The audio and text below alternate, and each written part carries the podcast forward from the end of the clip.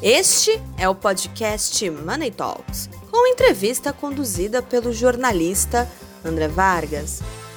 Patrocínio Sapori. Bom dia, boa tarde, boa noite. Estamos em mais uma edição de Money Talks. É, dessa vez conversamos com Patrícia Vanzolini, a nova presidente do OAB São Paulo, a primeira mulher a ocupar esse cargo desde a fundação da seccional em 1930. Doutora Patrícia, tudo bem? Bem-vinda. Tudo bom, André? É um prazer falar contigo, com toda a tua audiência.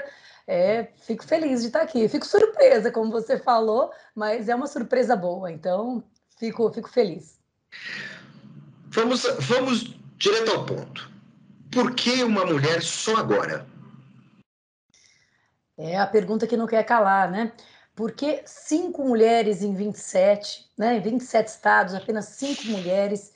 Em 2018 não havia nenhuma mulher, porque quando a gente fala, né, a OAB Seccional de São Paulo foi criada em 1932. Então vamos considerar que desses 90 anos, 89 anos, uma parte desse tempo, de fato, era impensável né, que uma mulher tivesse numa liderança de uma grande instituição. Sei lá, até a década de 70, talvez isso não fosse nem concebível. Em 1932, as mulheres nem votavam, né? Então, se a gente pensar nesse espaço temporal, nesse tempo histórico todo, verdade que durante uma parte desse tempo isso não era tão espantoso. Agora, apenas em 2021, isso sim eu acho espantoso. E pensar que em 2018, no triênio passado, não havia, dentre as 27 seccionais, nenhuma mulher, é muito espantoso, né?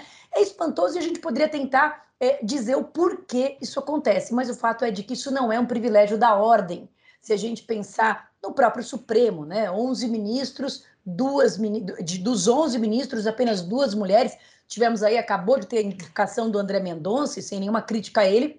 O fato é que mais um homem, né, há muitos anos não é indicada uma mulher para o Supremo, no STJ também pouquíssimas mulheres, no nosso Tribunal de Justiça pouquíssimas mulheres, na nossa Procuradoria de Justiça, né, o, o órgão máximo do Ministério Público, também há um homem. Então, na verdade, isso é a regra, né? A exceção é justamente a minha eleição e eu fico muito feliz porque acho que são essas micro rachaduras aí no patriarcado que a gente vai criando esses espaços e abrindo. Mas, de fato, a regra são os homens. Agora, um detalhe, né? É, percentualmente, as mulheres formam um contingente significativo no exercício da advocacia. Qual é o percentual de mulheres uh, filiadas ao AB São Paulo, por exemplo? É, hoje é de 50%, né? Era até um pouco tempo para trás de 49%, hoje é de 50%.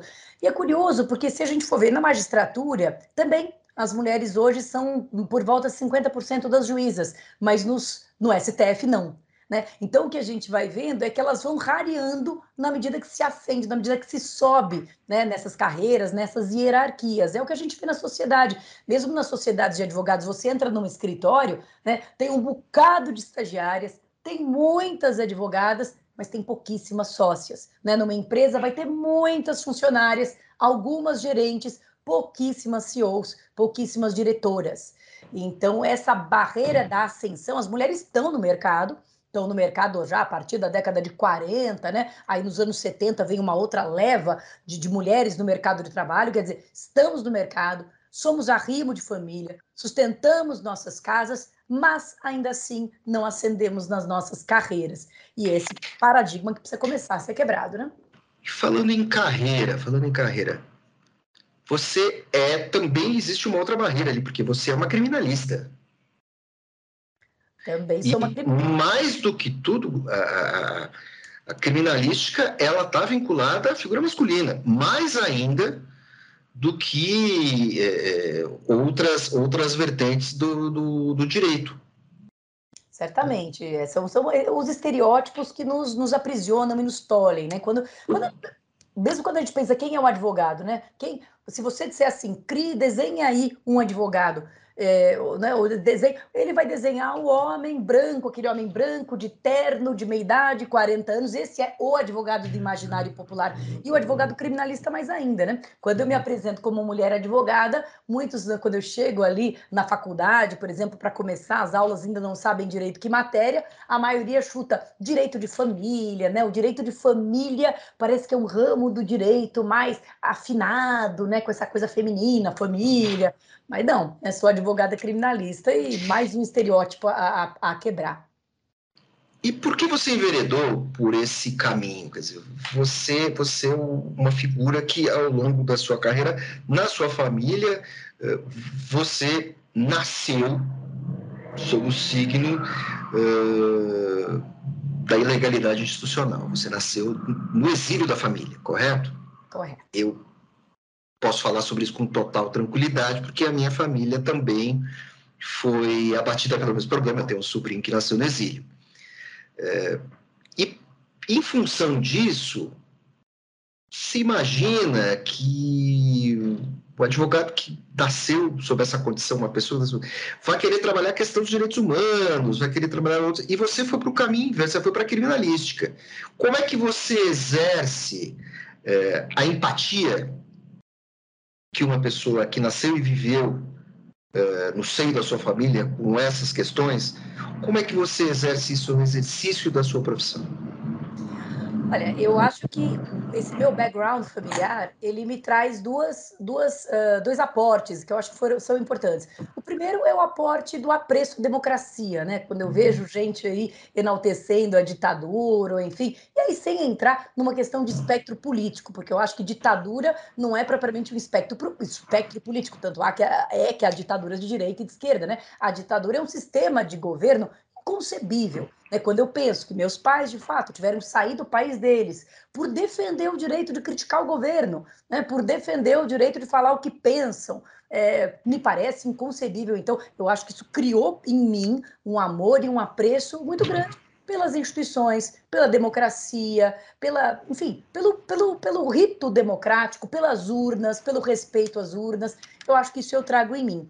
Agora, o direito criminal, ele é um direito, na verdade, muito ligado aos direitos humanos e, sobretudo, à advocacia criminal. Né? A advocacia criminal é a advocacia daquela pessoa que está sendo tolhida é, pelo, pelo Estado. Muitas vezes, justamente, outras injustamente, mas a advocacia criminal, ela lida com ah, impor barreiras ao arbítrio estatal. Né? Nós, advogados criminalistas, nos colocamos ali diante do leviatã do Estado para não deixar que o Estado esmague o cidadão, para fazer com que o cidadão tenha suas garantias, seus direitos preservados, mesmo sendo acusado de crime, de uma ruptura né, com ali com o pacto social. Então eu acho a advocacia criminal muito afinada e eu acho que provavelmente eu escolhi a advocacia criminal justamente por um pouco por causa desse background, né? Para mim direito nunca foi uma coisa de papel, de lei. Para mim direito é uma coisa pulsante, tem a ver com a vida, com a liberdade, com bens fundamentais com pessoas em situações limite, pessoas que erraram, ou pessoas que estão sendo acusadas de terem errado,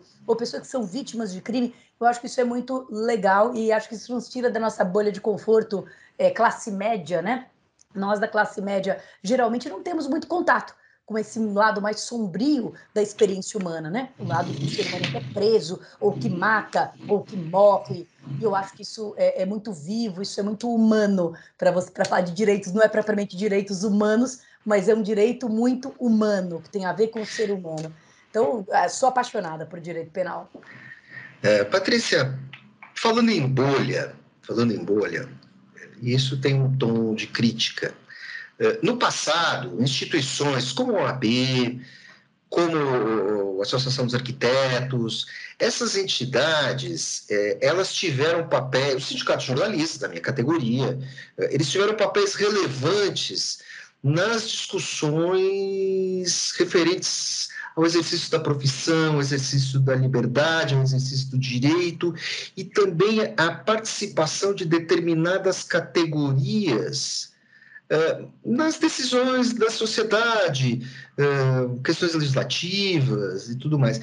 Com o tempo, com a cristalização da democracia, eh, sentimos que a OAB foi se tornando uma entidade um pouco mais desidratada nesse aspecto e um pouco mais presa à liturgia política. Né? E ela passou a ser um pouco menos demandada para essas questões. Eu, como jornalista, você encontra assim, a OAB lançou uma nota de repúdio. Tá, e aí? Como você pretende atuar? Eu acho que a tua, a tua análise foi perfeita, perfeita. Acho que é, foi uma, uma das melhores que eu, que eu já vi agora em todas as entrevistas aqui que eu estou concedendo. É, de fato, eu acho que foi um processo que tem uma, múltiplas causas, né? Essa desidratação, como você está chamando, do OAB, essa diminuição do papel do OAB na sociedade. Acho que, e um deles talvez tenha sido mesmo um período de uma certa calmaria democrática, né? Em que aparece que a OAB desaprendeu um pouquinho né, é, o seu, uh, enfim, a, a, a, sua, a sua verve de luta, né, a sua verve de combate. Eu acho que talvez isso tenha acontecido. E acho que esse momento histórico é um momento que exige da OAB, de novo, um protagonismo, exige uma manifestação. Uh, o que eu acho é que essa manifestação. Como é que você vai fazer isso? Isso que eu quero saber. Eu acho que é atuando em várias frentes, então nós podemos atuar numa frente legislativa, né, formando, e está no nosso programa, formando uma frente parlamentar da advocacia, quer dizer, influenciando o Congresso, influenciando a LESP, influenciando a Câmara dos Vereadores na criação de projetos de lei, ou tentando uh, minimizar o impacto de outros, quer dizer, tentando inviabilizar outros que firam a Constituição ou que firam a advocacia, então atuando junto ao legislativo, atuando junto ao judiciário, quando isso se fizer necessário, ingressando com medidas judiciais ou uh, ingressando como amicus curi, né, com amigos da corte, junto a ações durante, uh, no STF, etc., e manifestando na mídia, né, explicando para a sociedade, posicionando a OAB em relação àqueles temas. Para isso, eu acho que a OAB tem que estar numa situação de muita credibilidade né, e de muita serenidade. Então, o que eu acho que não pode acontecer e que eu acho que acontece um pouco no nível da OAB nacional, né, na, no Conselho Federal da Ordem, são manifestações que possam ser consideradas como manifestações de viés político partidário, porque eu acho que isso é, descredibiliza a OAB para atuar como defensora de democracia, como defensora do Estado de Direito. Então, acho que a OAB ela tem que se manter muito, é, é, digamos, isenta do ponto de vista da vinculação político-partidária. Acho que isso, de alguma forma, é, diminui a representatividade do Felipe Santa Cruz, né? porque quando ele fala ali contra o Bolsonaro, na medida em que ele diz, né, dando aqui nome aos bois, quando o Felipe fala contra o Bolsonaro, na medida em que ele já se anuncia candidato ao governo do Rio, eu não sei quem está que tá falando. Eu posso até concordar com as palavras dele, mas eu não sei de que boca elas estão saindo. Eu não sei se elas estão saindo da boca da ordem, ou se elas estão saindo da boca do candidato, ou se estão saindo da boca do partido do candidato. Eu não sei. Então, eu acho que essa foi uma é, digamos, uma linha um pouco inadequada que foi adotada no Conselho Federal, e acho que, então, é preciso que a OAB se manifeste, é preciso que a OAB atue, mas é preciso que ela atue acima de qualquer suspeita, digamos assim, acima de qualquer suspeita de estar agindo em interesse próprio ou dos seus dirigentes. Mas é preciso que ela atue, né? E atue na defesa da Constituição, na defesa de direitos humanos, na defesa intransigente do Estado de Direito contra as estruturas democráticas. Você, você falou em assessoria à LESP, assessoria às câmaras, às câmaras de vereadores e até mesmo assessoria ao Legislativo Federal. Eu, passado recente, nessa legislatura ainda, eu vi deputados estaduais apresentando projetos de lei absolutamente estapafúrdios sabe? Olha, fulano tem que ser vigiado, Beltrano tem que ser isso. Esses caras têm assessoria jurídica. Todos têm assessoria jurídica. É lógico que a assessoria jurídica de um Senado é uma assessoria robusta. A assessoria jurídica de um vereador, um deputado estadual, não é tão robusta, apesar de termos uh, jurisconsultos na, na Lesp. Agora, a impressão que me dá é que assim, a assessoria jurídica de muito deputado estadual ficou muito vulgarizada. O sujeito não dá nem bola. Nós tivemos agora o caso de São Paulo, uh, uh, daquele, daquele deputado expulso do partido, que ele encoxou uma colega. Nós temos um outro deputado que apresentou uma lista de subversivos. Eu, eu li a lista, não sei se a senhora leu, eu li a lista. É, tipo, tem uma amiga de faculdade nessa lista, e, e, e havia uma, a, um ponto em comum naquelas pessoas. Muitas mulheres, e, e, uma observação, né? Todo assim, frequenta estúdio de tatuagem. É. E o que eu acho que a OAB ela pode fazer é formar, e é o que a gente pretende fazer, que está no nosso programa, é formar frentes parlamentares né, da advocacia, ou seja, que a OAB mantenha um lobby, né, essa palavra lobby, que às vezes é usada de forma pejorativa ou, ou, ou, não, mas que na verdade é isso, um contato direto com as casas legislativas, que nós façamos, né, nós criaremos frentes parlamentares, ou seja, um grupo de trabalho que vai atuar junto ali do Congresso, da Câmara, do Senado, da LESC, da Câmara dos Vereadores, justamente para acompanhar esse tipo de proposição e se colocar contra esse tipo de proposição antes que isso corra o risco de ser aprovado. Quer dizer, e como é que nós podemos nos colocar frente? Imaginemos que houvesse aí um projeto de lei apresentado assim, né, para que pessoas que frequentam estúdios de tatuagem sejam monitoradas. O que, que a OAB deveria fazer antes que esse despropósito fosse aprovado? Conversar com os parlamentares, fazer o lobby mesmo. Nada né? foi aprovado, mas o cara apresentou no exercício, no exercício da deputância, que apresentou essa lista, uma coisa você pensa em cabeça. É isso, ser processado. Isso impedir que isso vá à frente, é, compor pareceres jurídicos né, e apresentar às comissões de Constituição e Justiça, ou seja, dar aportes para que isso não vá à frente. Né? E se isso for à frente, ingressar no Supremo com ação de inconstitucionalidade, judicializar a história. Mas, ou seja, é ficar em, em cima do lance. Né? E não existe hoje. Não existe hoje uma frente composta por advogados, e não é, não é uma frente parlamentar da advocacia, é uma frente parlamentar da OAB, ou seja, com esse olhar dos direitos humanos, da Constituição, direitos e garantias fundamentais, né? Então é preciso que nós, que a OAB esteja dentro das casas legislativas, aí olhando, porque quando um absurdo desse vier à mesa, é, nós não podemos impedir que o deputado aí sem noção apresente, mas nós podemos nos mobilizar rapidamente para que isso não corra o risco de vir a ser aprovado, né? Então, é, é, é, doutora Patrícia, não é pegadinha. Não é pegadinha, mas é oportuno. Você falou em criação de frentes, é, é, frente, grupos de estudo parlamentar e tal, assim. A OAB Nacional criou uma comissão de juristas evangélicos. Vai ter algo parecido em São Paulo? Que caminho é esse? É, assim, existe uma comissão de juristas judeus? Existe uma comissão de juristas do candomblé? Sabe? Existe uma comissão de juristas uh, jogadores de truco? Não.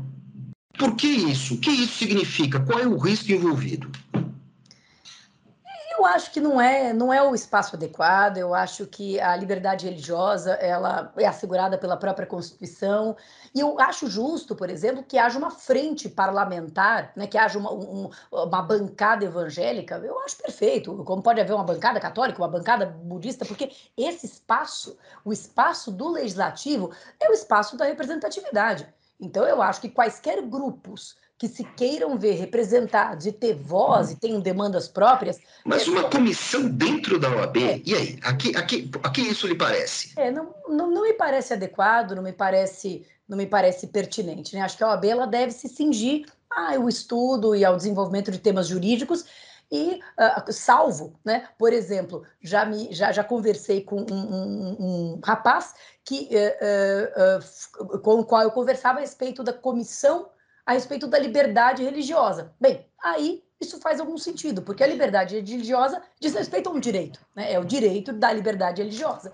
Agora, juristas uh, budistas, ou juristas umbandistas, ou juristas evangélicos, não me parece. Acho que se eles quiserem, assim, se, se, os juristas evangélicos uh, desejam se reunir e, e, debater as suas pautas e os seus temas, mas não me parece que é a função da ordem é, a, a, acolher eh, esse tipo de, de movimento, né? Me parece que foge aos objetivos da ordem. Esse tipo de comissão eventualmente, pode surgir em São Paulo? Não, não julgo adequado esse tipo de, de, de viés, não. Não acho que isso é, é não, não, não me parece adequado, não. Como a senhora avalia é, as, não vou usar o termo falas, eu não gosto, as declarações do, do, do, novo ministro do STF, dizendo que é pelo STF, é pela Constituição, mas aí ele atravessa o samba, né? É por Deus, é pela Bíblia. Como é que a senhora avalia isso? Ele está marcando politicamente terreno, ele está agradando o eleitorado do presidente, ou o ministro, que é pastor, até aí ele pode ser qualquer coisa, ele pode ser árbitro de futebol também, não tem nenhum problema. É, ele não está sendo adequado e, e, até porque uma das primeiras questões que ele vai eh, discutir agora é uma questão de liberdade que envolvem limitações uh, do aspecto da fé cristã dele. Existe essa questão de que mulheres trans devem ficar em cadeias e presídios masculinos. Como é que fica isso? É, pois é, é eu acho o seguinte, como aqui ah, até gestora né, e líder da, da seccional de São Paulo, o que eu posso é esperar o melhor do ministro e fazer votos sinceros de que ele não se deixe contaminar, de que ele uh, cumpra a palavra que deu ali na sabatina do Senado e não se deixe contaminar pela fé que ele professa, que ele tem, enfim, né? Uh, então eu, eu, eu pretendo esperar e ver para crer, né? É, ele tem que desenvolver argumentos jurídicos, ele tem que se movimentar dentro de um ambiente que é o Estado laico, que são argumentos que têm que derivar da Constituição e não da Bíblia, e vamos ver como é que ele se sai. Né? Como você falou, o que as pessoas falam pode ter múltiplas razões, né? Pode ser uma bravata, pode ser uma vontade de, de agradar ali uma certa parcela dos apoiadores, não sei. Se isso vazar para a atuação profissional dele é, é grave, e aí acho que isso tem que ser coibido, isso tem que ser, é, de alguma forma, tolhido, né? Não é possível, ele não pode julgar. como a OAB São Paulo se comportaria num caso desse? Porque houve, houve uma situação que o atual ministro é, não colocou é, os crimes de racismo, o crime de homofobia no mesmo patamar do crime de racismo. Uhum. Se esse tipo de comportamento continuar, que, que ações, que medidas a, a, a instituição que a senhora de jurisdiccional pode tomar? Eu acho que a gente tem que pensar no caso concreto, sabe? Não, não tem como muito fazer essa, essa análise genérica, até porque nem tudo tem remédio jurídico. Eu acho que a OAB ela deve atuar quando houver uma violação da Constituição ou da lei, e as questões jurídicas, infelizmente, não são sempre tão uh, preto no branco. Elas muitas vezes têm uma zona cinzenta. Eu vou aproveitar o exemplo que você deu da criminalização da homofobia, né? Eu não acho que esse seja um, um tema coloquial, porque eu acho, como aí falo eu, como criminalista, né, e não como ativista de direitos humanos, que também sou, mas como criminalista, que a criação ou a ampliação de tipos penais por força de jurisprudência, por força da atuação do Supremo, eu pessoalmente não acho que é o melhor caminho. Não porque eu não considere que deveria ser uh, criminalizada a homofobia, mas porque eu considero que a via adequada para isso deveria ser a lei, pelo princípio da legalidade, é um princípio que está na Constituição. Então, eu estou dando esse exemplo só para dizer que, às vezes, a, a, gente critica o Supremo, enfim, né, os juristas em geral, mas existe um espaço de discricionariedade, existe um espaço de hermenêutica, que daí eu acho que a ordem não pode interferir. Né? É, esse, por exemplo, era um caso de uma bola dividida. Eu acho que era um caso que eu não, não considero teratológica, eu não considero absurda nem a decisão que sim, e nem a que não. Ambas eu acho defensáveis, juridicamente sustentáveis. Agora, digamos que um novo ministro do STF dissesse que é contra é, colocar as pessoas trans porque Deus não aprova uma pessoa assim e porque isso viola uma lei uh, divina, bem, esse argumento é indefensável, ele não pode ser sustentado. E aí seria, seria preciso examinar, aí do, com mais detalhe jurídico, a forma jurídica de uh, combater uma decisão dessa. Falando, falando em. Digo, desculpa, André. Falando em detalhes jurídicos, né? É, hoje se fala que o Brasil está entrando num período ali de insegurança jurídica, principalmente na questão da relação por causa dos precatórios e tudo mais. Qual a posição da OAB quanto a isso? Olha, eu não acho... só a posição do OAB, mas a posição dos advogados, profissionais com quem a senhora tem contato. Eu não estou só medido pela instituição. Eu quero saber de uma pessoa que representa uma categoria profissional no mais importante estado do país.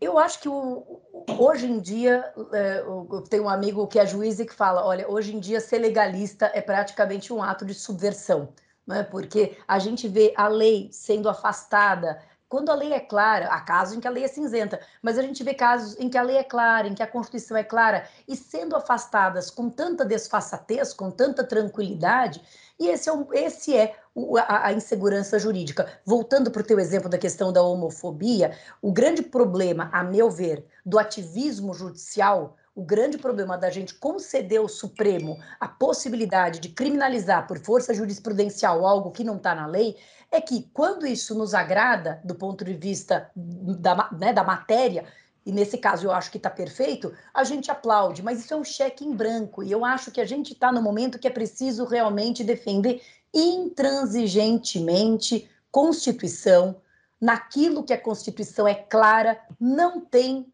não tem interpretação, e naquilo que a lei é clara, também ela deve ser seguida. Então, eu estou bastante, assim, eu acho que com, a, com os anos, né, quando a gente é jovem, talvez a gente seja menos, mas com os anos eu fui me tornando muito legalista e acho que hoje o Brasil precisa de legalidade, de segurança. Se a lei é ruim, que se mude a lei, se era preciso criminalizar a homofobia, que o Congresso faça isso, se era preciso, né? Mas coisa julgada é importante, o calote, né, a PEC dos precatórios, a meu ver, é inadmissível. Por isso, porque você vai quebrando esse contrato social. E aí cada um pode interpretar do jeito que quiser, né? Cada um pode interpretar do jeito que lhe convier, que a sua ideologia mandar. Eu acho isso muito ruim. Então, eu acho uma questão, por exemplo, bastante polêmica, que era a questão da prisão em segunda instância, né, se é possível ou não prender após segunda instância. A meu ver, a Constituição não permite essa interpretação. A Constituição é clara. Ela diz que ninguém será considerado culpado até o trânsito em julgado. Ter uma situação que gostemos ou não tinha que ser respeitada, né? O Supremo foi, voltou e acabou respeitando. Então, eu estou bastante eh, convicta de que nós precisamos de um choque de legalidade, de constitucionalidade, menos ativismo judicial, mais respeito à lei por todos, e, e acho que a OAB deve zelar por isso. Né? É, um pensamento menos consequencialista, um pensamento menos é, teleológico, ah, mas o que, que isso vai levar? E um pensamento mais legalista, olha, temos leis, temos Constituição, isso não pode. Né? Acho que a gente tem que pensar por aí. Doutora Patrícia, muito obrigado. Money Report conversou agora com Patrícia Vanzolini, a nova presidente da seccional São Paulo da Ordem dos Advogados do Brasil, que nos deu ali uma rápida aula de legalidade, legalismo, direito e também um pouquinho de esperança nas instituições, da qual instituições da qual a OAB está ali em cima. Parece que agora um pouco mais, não é, doutora? Ah, eu espero que sim. Espero que a Ordem cresça, apareça e consiga contribuir para a gente ter um ano de 2022 um pouquinho mais tranquilo. Muito obrigado.